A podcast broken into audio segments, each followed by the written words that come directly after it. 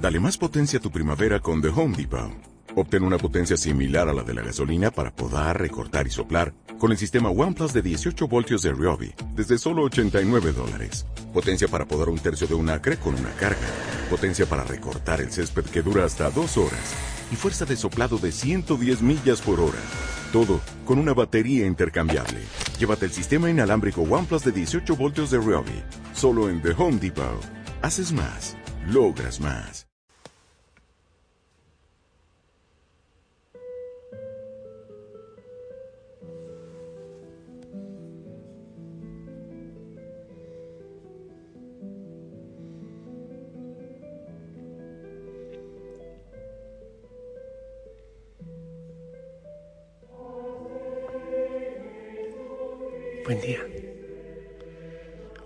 Amanecer. Respira profundamente.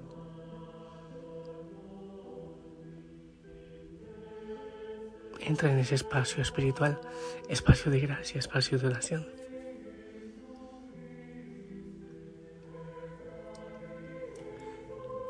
Señor mío, Dios mío. Señor mío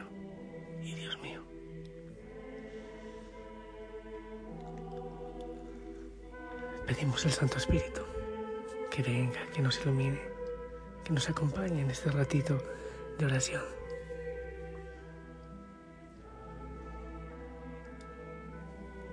Te entregamos, Señor amado, este día y lo que viviremos, las dificultades, las luchas, las esperanzas, todo, Señor, del mundo entero. Bendito sea, Señor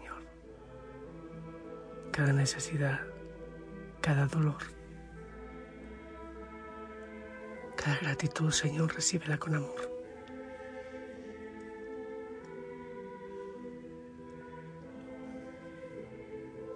Y hijo y Josana, aquí esta hora es muy apacible, está oscuro, muy oscuro. Y yo disfruto contemplando las estrellas la creación del Señor. Oramos por todos los consagrados, sacerdotes, religiosos, religiosas, por la santidad de nosotros. Te invito a que oremos, que me apoyes en oración. La palabra del Señor del Génesis. Continuamos con la historia de José.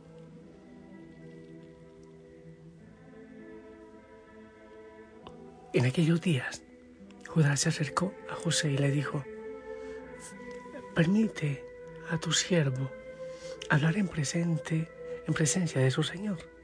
No se enfade mi señor conmigo, pues eres como el faraón. Mi señor interrogó a sus siervos, ¿tienen padre o algún hermano? Y respondimos a mi señor, tenemos un padre anciano y un hijo pequeño que le ha nacido en la vejez un hermano suyo murió y solo le queda este de aquella mujer. Su padre lo adora. Tú dijiste, tráiganmelo para que lo conozca. Si no baja su hermano menor con ustedes, no volverán a verme.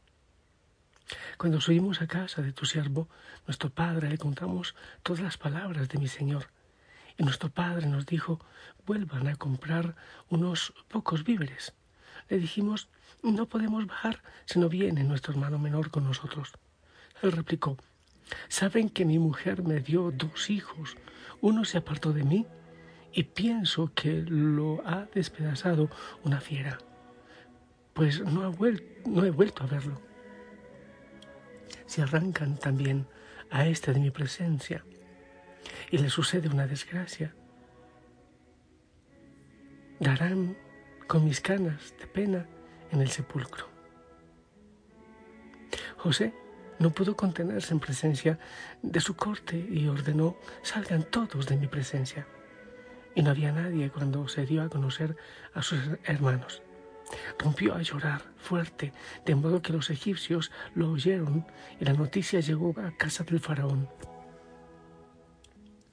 José dijo a sus hermanos, yo soy José, ¿Vive todavía mi padre?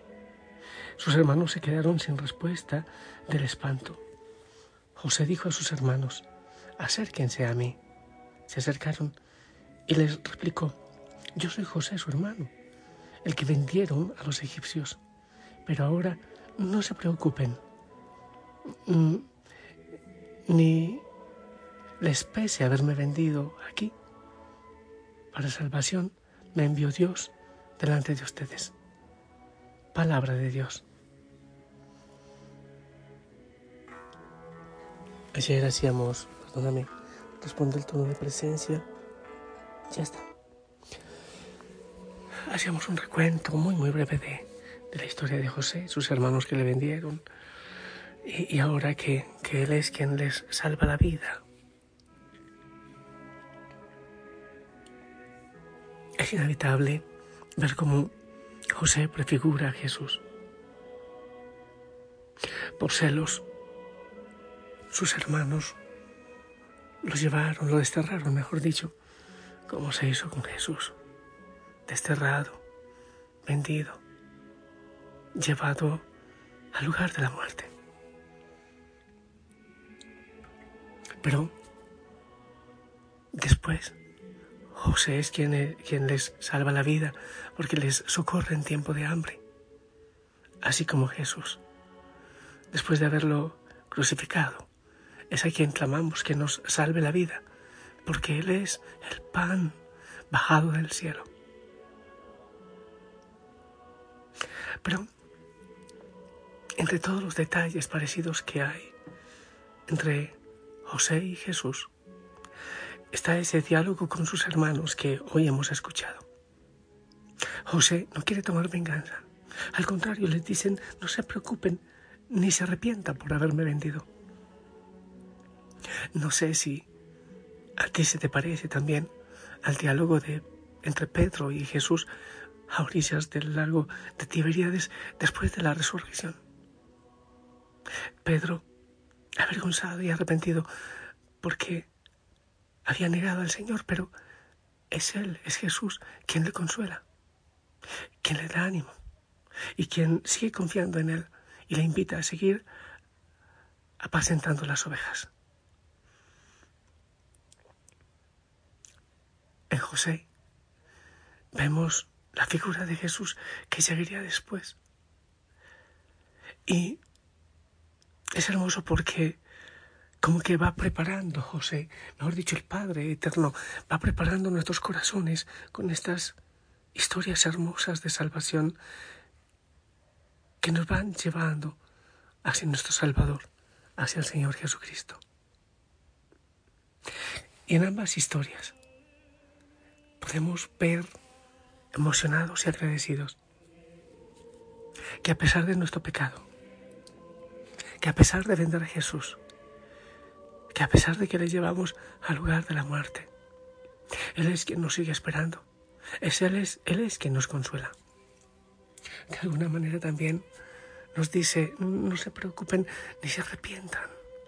No les, va a, no les va a pasar nada. No se arrepientan por venderme. ¿Cómo es que dice?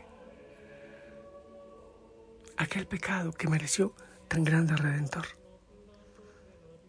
Sí, no es que nos sintamos orgullosos por el pecado, de ninguna manera. Pero cuántas veces, por una realidad de pecado, de vergüenza, nos debilitamos, nos hacemos frágiles. Y es así entonces que conocemos al Señor en tiempo de, de tinieblas, tantas veces en tiempo de oscuridad como el Padre misericordioso que espera al Hijo pródigo. Me parece que así hizo José con sus hermanos y les recibió y les ayudó y les socorrió. Así, así hizo Jesús con Pedro y con cada uno de nosotros, así como el Padre misericordioso, que abre sus brazos y nos espera como un buen pastor, que nos perdona. Es verdad que nos da vergüenza, claro que sí.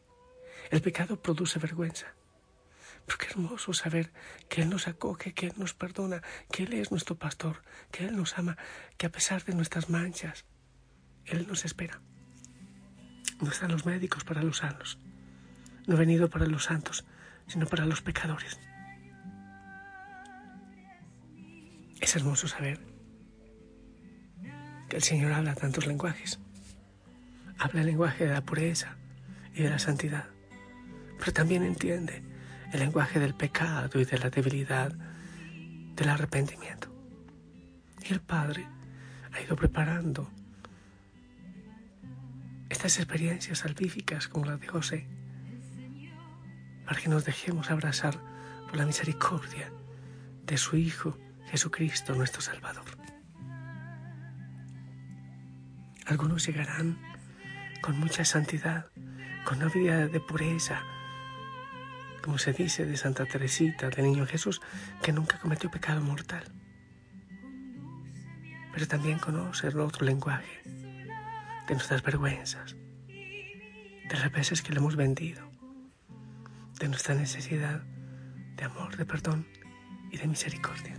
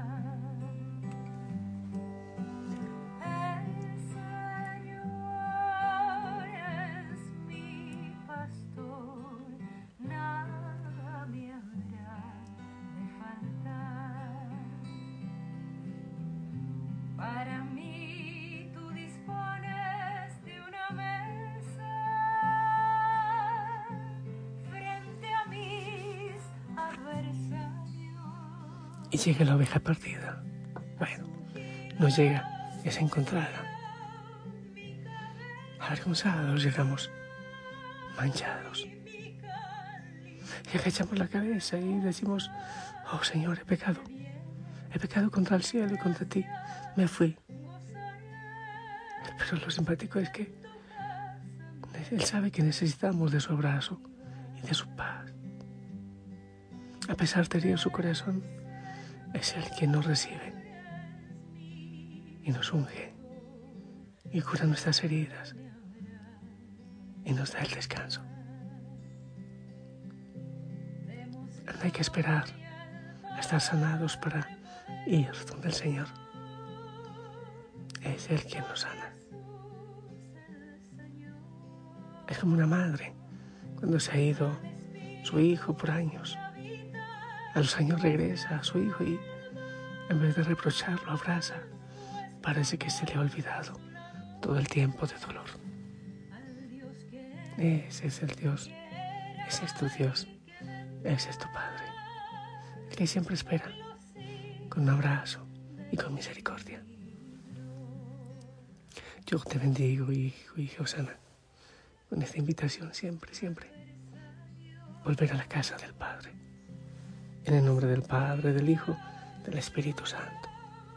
Esperamos tu bendición.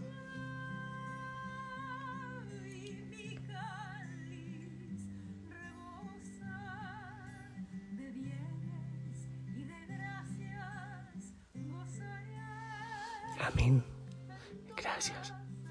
Bueno, esta es la voz de, de Tere Larraín. Me gusta esa voz. Un abrazo grande. Amado Señor, derrama bendición, toca nuestro corazón. Danos un corazón arrepentido por tanto pecado, porque te hemos vendido de tantas maneras, pero que la vergüenza no nos detenga para llegar a ti y a tu casa. Oh Señor, Necesitamos de tu abrazo y de tu paz. Tú eres nuestro descanso. Levanta, Señor, levanta. A tanto hijo, a tanta hija que necesita de ti. Clamamos tu presencia. Madre María, acompáñanos en este día y siempre. Hijo, hija, si el Señor lo permite, nos escuchamos en la noche. Hasta pronto.